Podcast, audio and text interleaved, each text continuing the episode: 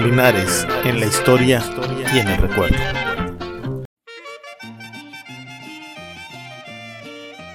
Temporada 1, episodio 25. Los últimos años de Sebastián.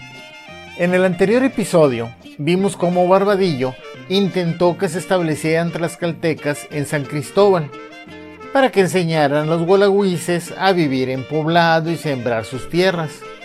Pero este esfuerzo fracasó por la resistencia de los gualagüises y los tlaxcaltecas se regresaron por donde vinieron.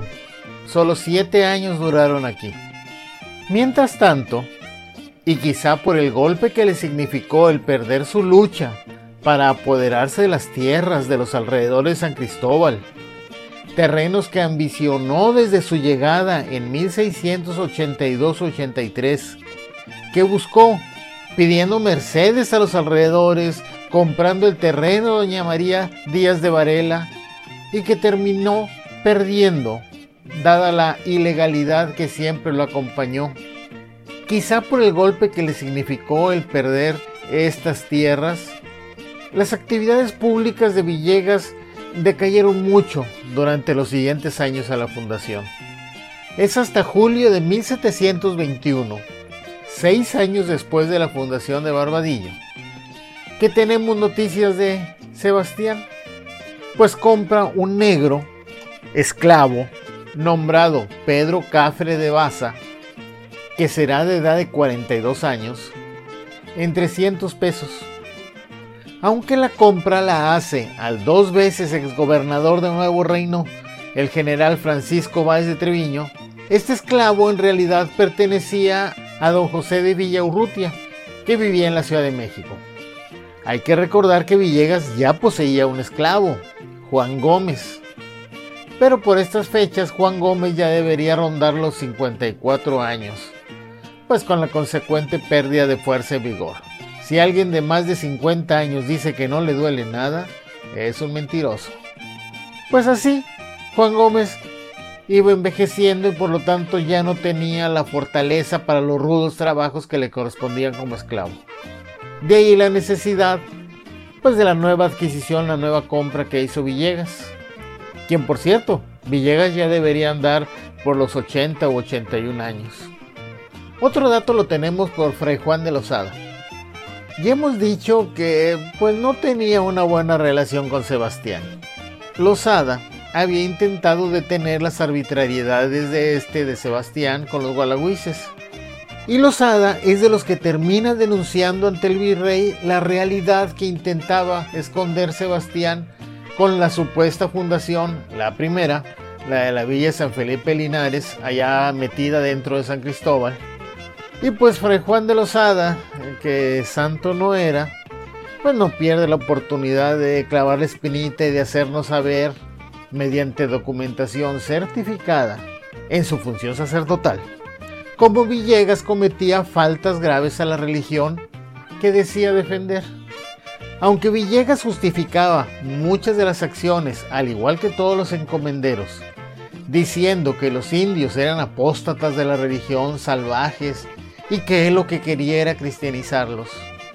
Pues en el libro de entierros de la parroquia, la de aquí de Linares, eh, nos encontramos un acta eh, muy interesante para empezar tiene una anotación al margen. Al lado izquierdo está escrito con letras grandes ojo, así, remarcado. Este es el texto de esa acta de defunción.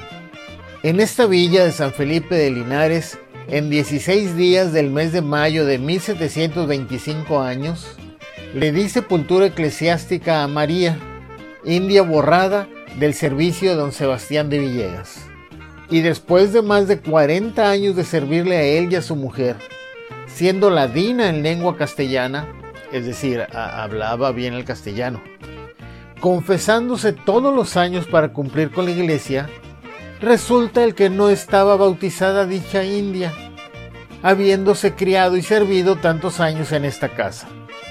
Y estando para morir, pidió al sargento mayor la bautizara y después falleció. Y es de admitir que a dos o tres hijas de esta india casó dicho Villegas y aún las crió, que hoy viven algunas casadas con hijos cuyo padre no son indios. De todo hierra la causa el cuidado con que se educaban en la ley de Dios los indios de las encomiendas. Y para que conste, lo firmé. Fray Juan de Lozada. Esto era muy grave en la época. Por menos de esto, en cualquier lugar, pues ahí de San Luis Potosí para allá, hubieran ido a dar con la Inquisición. Sebastián estaba incumpliendo, por su parte, lo de cristianizar a los indígenas pero además estaba consintiendo la simulación de ir a confesarse sin estar bautizada, encallarse incluso al casar a las hijas de esta sirviente. La obligación era de él, de Sebastián. Se suponía que esto era lo que debería hacer a cambio del trabajo gratuito de los indígenas encomendados. Como escribe Lozada, de todo hierra, cuando debería tener el cuidado de educar en la ley de Dios a los indios encomendados.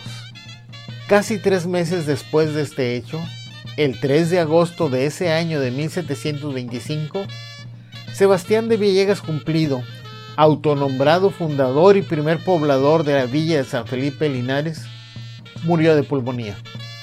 Unos días antes, el 15 de julio, había dictado su último testamento, que a final de cuentas es el realmente válido. Hay un pobre burocratita ignorante que publica un testamento de Villegas cada cierto tiempo.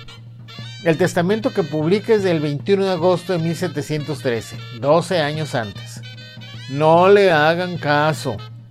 El bueno, el último, el que se cumplió, es el de 1725. Pero este pobre burocratita es tan ignorante que dice que la nuestra es una catedral gótica, imagínense que otras cosas dirá. Pero bueno, regresemos al morir Sebastián, pues para empezar Fray Juan de Lozada, que era el mero mero del convento de San Felipe de Linares, sí, hubo un convento, se niega a atender el sepelio y quien hace toda la ceremonia es Fray Miguel Dávila, su achichincle. Para dar cumplimiento al testamento se levantan varios inventarios y gracias a ellos podemos conocer muchos datos, algunos interesantes, otros curiosos, pero pues bueno, Vamos a ver nada más algunos porque son muy extensos estos inventarios. Empecemos. La casa y morada en que vivía dicho difunto, la que se compone de un jacal de madera, techado con paja, con una cerca de adobes con dos puertas, una de dos manos y la otra sencilla, y una ventana de rejas. Con estatura de siete varas de alto el dicho jacal y 8 de ancho, y recae en la esquina de la plaza, con un solar que está formado, el solar de 50 varas de largo y 40 de ancho. Villegas vivía donde está ahora el museo y las oficinas de la Fundación García Noriega. Ocupaba un cuarto de manzana. El resto de la manzana también era de él, pero en ese momento estaban baldías, sin construcción. En el mismo inventario nos dice que ahí mismo tenía un jacal de madera y paja con puerta y candado que sirve de troje. Esta troje es donde está ahora la sala de exposiciones temporales del museo. Eh, si entramos pues, por el frente, salimos al patio central del lado derecho, hay una sala de exposiciones temporales. Esta era la troje de Sebastián. De hecho, el tapanco de esta troje es el techo de la oficina del director del museo. Por eso la oficina del director del museo es notoriamente más baja que la sala de exposiciones. También tenía un jacal viejo con cerca que sirve de caballería. Ese estaba al fondo, más o menos por donde está ahorita el auditorio. Además tenía un solar que está en la esquina de la plaza de la parte de arriba que se compone de 80 varas de largo y 40 de ancho, y un jacal de palos y pasa y cercado de adobes y puerta que cae en dicho solar. Este solar debe ser contra esquina la Botica Morelos. O sea, era dueño de toda la manzana donde está el museo, la Botica Morelos, todo eso. Y contra esquina tenía ese solar que por las medidas que da debe ser todo el frente que da la plaza, ahí donde está el casino, donde estaba el banco, etcétera hasta la mitad, hasta la media manzana, es decir, era dueño de esa media manzana. También entre sus propiedades tenía Sebastián mucho material de construcción, en detalle adobes, puertas, marcos de puerta, marcos de ventana, en fin, porque obviamente eh, apenas estaba construyendo eh, pues lo que iba a ser su casa, eh, su mansión, pero pues la muerte lo alcanzó, no terminó hacerlo, solo tenía estos.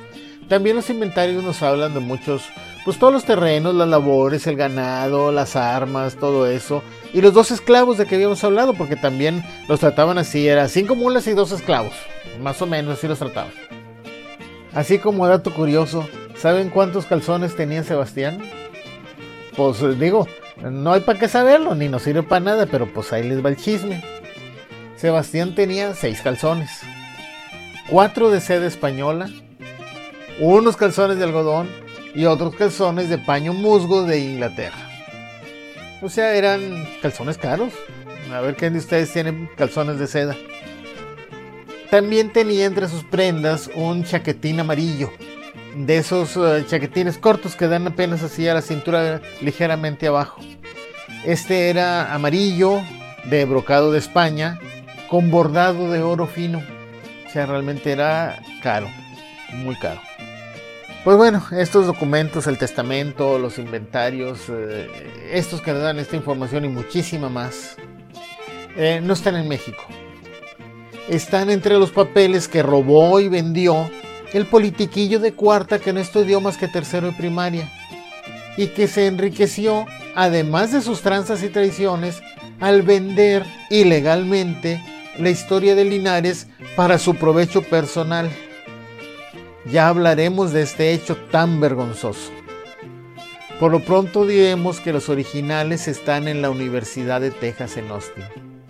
Afortunadamente, el Tecnológico de Monterrey pudo fotografiar y microfilmar una gran parte de los documentos antes de que se los llevaran. Eh, los rollos los resguarda en una bóveda especial de la Biblioteca Cervantina. Gracias a la generosidad de los directivos de esta Biblioteca Cervantina, eh, pudimos tener acceso a ellos y pudimos fotografiar alguno de ellos y pues de ahí hemos tomado esta información. Resumiendo, después de la fundación hecha por Barbadillo de la villa de San Felipe de Linares en el lugar donde está actualmente la ciudad, la actividad de Villegas decayó grandemente hasta su muerte el 3 de agosto de 1725 dejando un testamento que fue hecho pocos días antes, el 15 de julio. Como alguna vez dijimos, su heredera universal fue doña Anastasia, su esposa, ahora viuda. En el siguiente episodio hablaremos de los últimos años de doña Anastasia y del destino que tuvieron sus bienes. Agradecemos nos hayan acompañado en esta emisión. José Alberto Rodríguez Ramírez, Huelito Beto, los espera en el próximo programa de Linares, en la historia y en el recuerdo.